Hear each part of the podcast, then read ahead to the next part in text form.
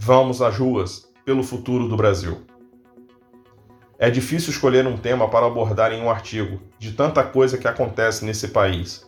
Na minha opinião, aquela velha expressão que diz que o Brasil não é para amadores nunca fez tanto sentido. Mas nesse caso, a palavra amador tem um outro significado. As coisas chegaram a um tal ponto no Brasil atual que só se dão bem aqueles que compreendem o funcionamento do mecanismo do poder e conseguem, com isso, aproveitar as oportunidades que os amadores sequer conseguem vislumbrar. Após viver tantos anos no exterior, em outra realidade, voltar a viver no Brasil não tem sido uma experiência fácil. Aqui quase nada funciona como deveria, começando pelo próprio governo, e aqui me refiro a toda a estrutura do Estado brasileiro. Não há uma única área que funcione a contento, seja na esfera federal, estadual ou municipal.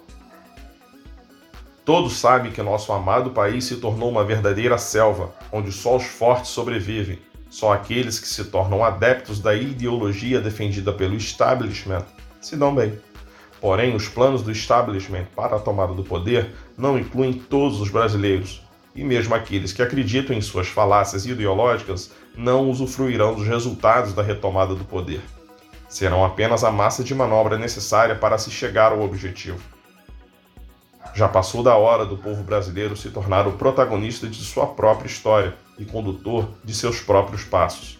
Já sofremos várias violações aos nossos direitos, às nossas liberdades, à nossa individualidade, às nossas vidas, e aceitamos tudo de forma resignada, pois o medo da morte fala mais alto.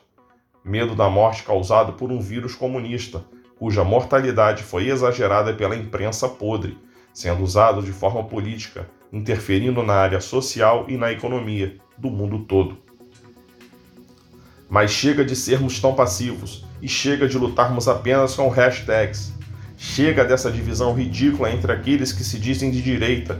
Chega dessa guerra de egos e dessa busca ridícula pelo título de Senhor da Razão.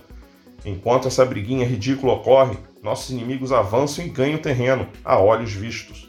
Enquanto as pessoas se preocupam com likes e hashtags nas redes sociais, na vida real estamos sendo conduzidos à derrota, e além de não lutarmos para impedir que isso ocorra, ainda contribuímos para que o nosso adversário avance e se fortaleça.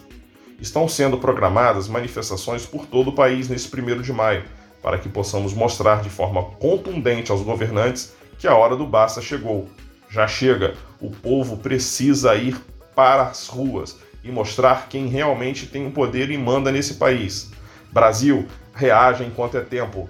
Encarem de vez o fato que não há salvadores da pátria. Tudo sempre dependeu e continua dependendo de nós, o povo.